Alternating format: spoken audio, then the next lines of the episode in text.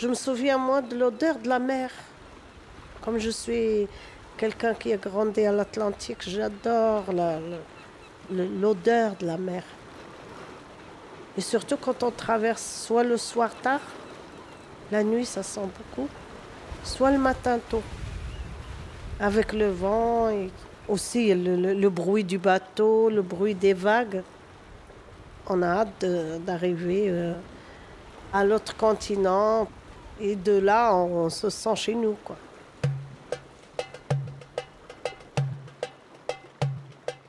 La route du Bled, un documentaire de Halima El Katabi.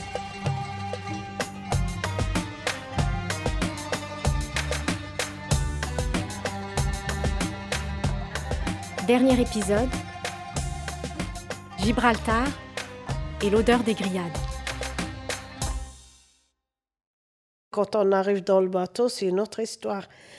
On est content et on se dit ça y est, il nous reste quelques heures et on est sur notre sol marocain on sent un soulagement parce que le plus dur est passé. Et là, je te dis pas, c'est la bagarre au lavabo pour se laver, pour se faire belle, pour sortir la plus belle robe. Les enfants, les habits tout neufs. Et là, tout le monde se, bouscule. C'est vraiment la bousculade. La bousculade. J'étais content d'être sur un bateau, euh, d'aller à l'extérieur du bateau, de voir la mer, de regarder le bateau euh, partir euh, du, rivage. Ça, le bateau, c'était quand même un souvenir sympa. même s'il y avait du monde et pour pour aller aux toilettes, c'était compliqué. Pour manger, c'était compliqué.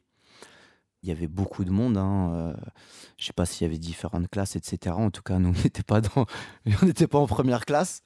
Un truc que j'attendais, moi, c'était euh, d'aller prendre une canette de coca euh, au distributeur.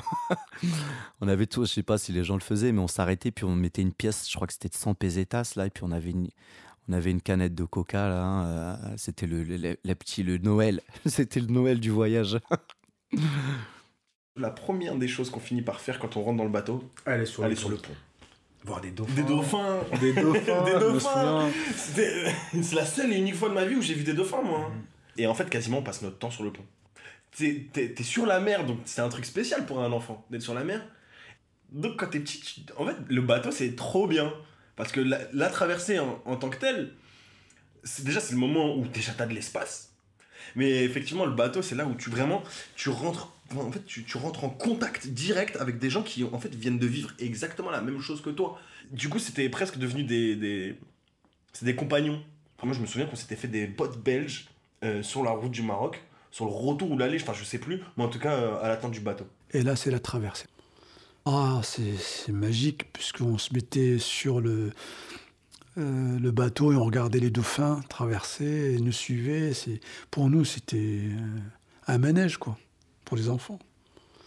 Pour les parents, c'était le seul moment où ils pouvaient aller se, détendre un peu parce que la voiture elle est dans le ferry, elle était en sécurité, et puis ils pouvaient se reposer un peu pour reprendre la route après sur danger.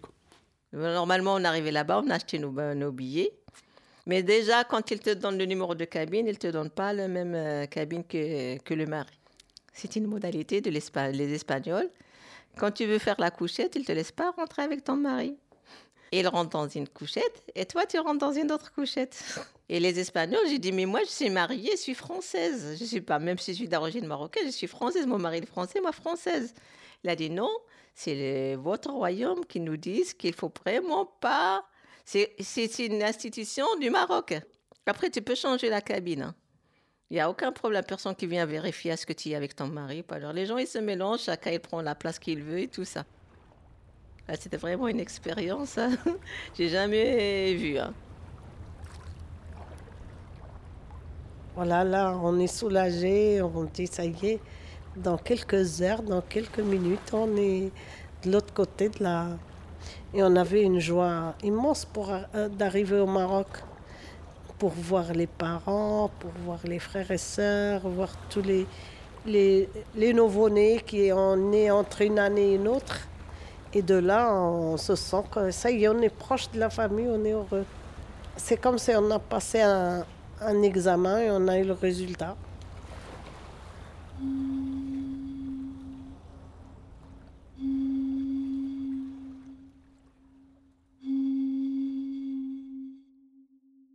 Quand tu arrives au Maroc, en fait, tu vois en grand écrit comme euh, Hollywood, tu vois, sur, sur la colline, Dieu, la patrie et le roi. C'est euh, ça c'est un truc c'est aussi c'est marquant sur une colline avec euh, les lumières parce que moi je me souviens qu'on arrive souvent de nuit. souvent de nuit. Et tu vois les lumières de la ville avec ce truc là éclairé par des gros projecteurs. Même en étant gosse comme ça on avait cette joie d'être dans notre dans un pays où on comprend tout le monde, on connaît tout le monde, on connaît les coutumes, etc. On a l'impression de, pas de renaître parce qu'on était encore gamin, mais on a l'impression d'avoir quelque chose que tout le monde ne peut pas avoir. On passe la douane à Tanger ou à Ceuta, et alors là, on a l'impression qu'on est les, les, rois du monde parce qu'on arrive dans un pays dont on connaît la langue, on connaît les coutumes, on connaît la route, et, et là, on se sent les plus forts. Quoi. Et là, on s'arrête, on mange des tagines, des, du enfin des, des grillades. Ah il y a une odeur au Maroc et il y, a trop peu de personnes qui, bah, qui s'y retrouvent, mais je trouve que ça sent le grillé au Maroc. ça sent la grillade. Ça sent la grillade une fois que tu arrives au Maroc. Je pense que l'air est différent. Non mais c'est vrai. Je te jure. En fait, il, il, aime, tellement la bouffe du Maroc, je pense que là, dans ton, dans ton cerveau, il y a des signaux en fait mais ça qui disent je vais bien manger. Et ça se transforme en, en, en sensation. Euh, Parce que tu sens aussi, tu vois, t'es au Maroc, c'est le chaos. Genre, même le, même le flic, il est chill. S'il peut être en claquette, il sera en claquette. non, mais c'est vrai, il est chill et il fait son taf euh, comme il peut, tu vois.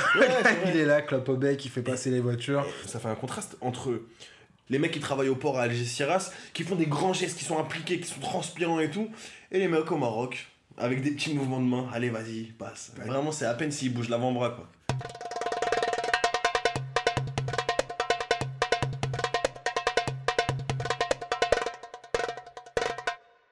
Quand on sort du bateau, ça y est, on y est. Euh, après, il reste, euh, ça dépend pour chacun, euh, le nombre de kilomètres à faire à partir du port jusqu'à la maison. En ce qui nous concerne, il fallait encore rouler.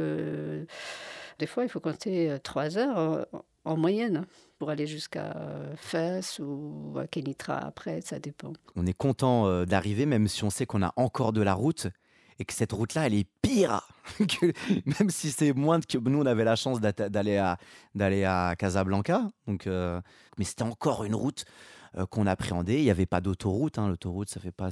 Bon, aussi, ça fait quand même quelques années, mais, mais nous, on était loin dans, on était dans le sud du Maroc, plus loin qu'Ouarzazate. Et on passait par la montagne. C'est la route de Tishka, hein, ça s'appelle comme ça mais on voyait les accidents. Alors, c'est des accidents d'une autre dimension. Euh. mais à l'époque, euh, moi, j'avais peur qu'on tombe de la montagne. Euh, là, s'il y avait un accident, c'était fini. La route, voilà, la route, elle continue même, ah, même arrivé en vacances, la route continue. Quand on arrive, c'est la famille, il y a des fois les voisins qui arrivent, des fois il y a les cousins qui arrivent. C'est vraiment un moment de fête et tout ça. Surtout, nous, moi, ce qui m'a. Ça m'a, me manque beaucoup, c'était quand mes parents étaient encore vivants. C'était chez nous, on dirait un mariage. En tout cas, il y a tout le temps, on fait la musique à fond. Mon père, il dansait, ma mère, elle dansait, les youyou, tellement que les voisins, ils disent Ah, vous avez un mariage Je dis Non, on est en train de célébrer parce qu'on était ensemble. Même s'il y avait la fatigue, le trajet, on n'avait pas beaucoup de moyens, c'était une bonne ambiance. Il fallait faire 4 kg, 5 kg de frites, les enfants qui prennent les frites avant que ça, finisse, les, les claquements des portes, les montées dans les escaliers, descendre d'escalier, sauter dans, sur les matelas. Ma mère, elle avait marre. Elle a dit, est-ce que vous faites ça chez vous? Et après, après, ça y est, c'est les voisins, les cousins, la fête, les manger, on fait des mechouis. C'est pas la même vie comme ça en France, c'est pas pareil. Quand on arrive, euh, c'est vrai que malgré la fatigue, le manque de sommeil, tout ça, en fait, euh, c'est bizarre, mais on, retrouve quand même, comme je dis, l'énergie de, de, continuer à faire des efforts, de nettoyer, de s'installer, euh, et on le fait de bon cœur, naturel, en fait. C'est, c'est, peut-être la joie de, bah, de rentrer chez soi.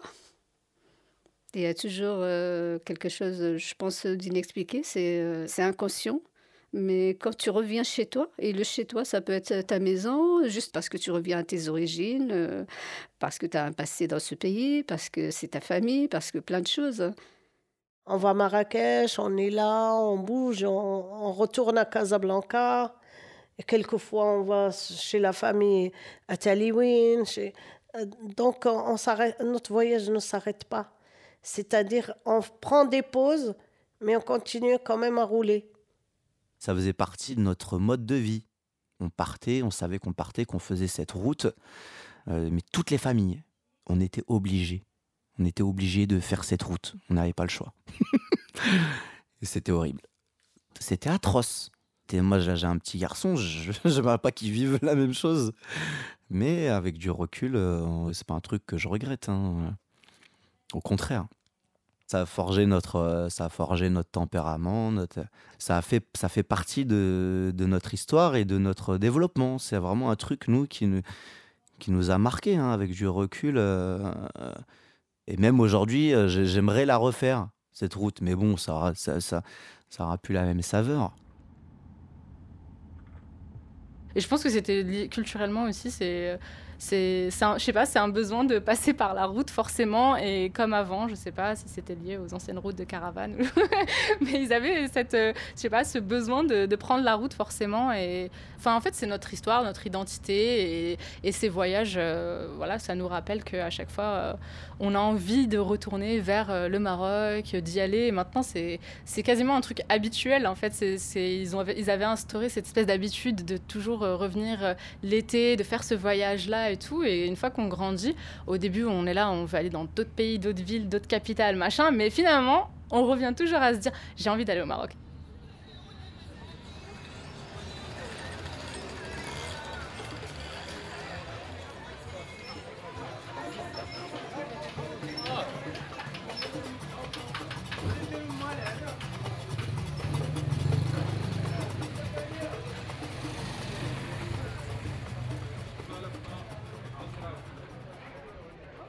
La route du Maroc, c'est le seul et unique moment dans toute l'année où on est pendant 48 heures, tous les 5, en fait, avec les parents, dans un endroit où en fait on est forcé, mais en fait ça devient un plaisir de discuter avec eux. Et donc du coup, en fait, on s'avoue des trucs. Et puis on fait le bilan de l'année, très souvent. C'est vraiment des moments privilégiés, hein, après tout, de famille. Et pour le coup, euh, je pense que ça soude vraiment des familles de faire ça. Et euh, c'est en ça que franchement, je trouve ça, je trouve ça génial. Au bout du voyage qui était aussi long, on rencontre des gens qu'on aime. On trouve les gens qu'on aime, qui sont nos parents, nos frères et sœurs qu'on a quittés depuis une année, voire deux ans. Parce qu'au début, on n'avait pas les moyens d'y aller tous les ans. Au début, le mari seul qui travaille, on a des enfants en bas âge, ça coûte très cher. Plus, euh, on vient d'arriver en France pour s'installer, pour se meubler, pour avoir le logement qu'il faut et tout ça, c'est pas c'est pas très économique. Donc du coup, on attend deux ans pour préparer le voyage. On achète la petite voiture d'occasion, d'occasion pour tout ce qu'on a économisé dans l'année pour y aller le déposer dans ce voyage. Au fait, nous, nos, nos, vacances, ce n'était pas des vacances. C'était une visite à la famille et au pays. On va faire une visite à nos parents et euh, voir les frères et sœurs et tout ça. La tournée. Et après, au bout d'un mois, on fait le tour, on rentre. Et rebelote, on repart pour une année de travail.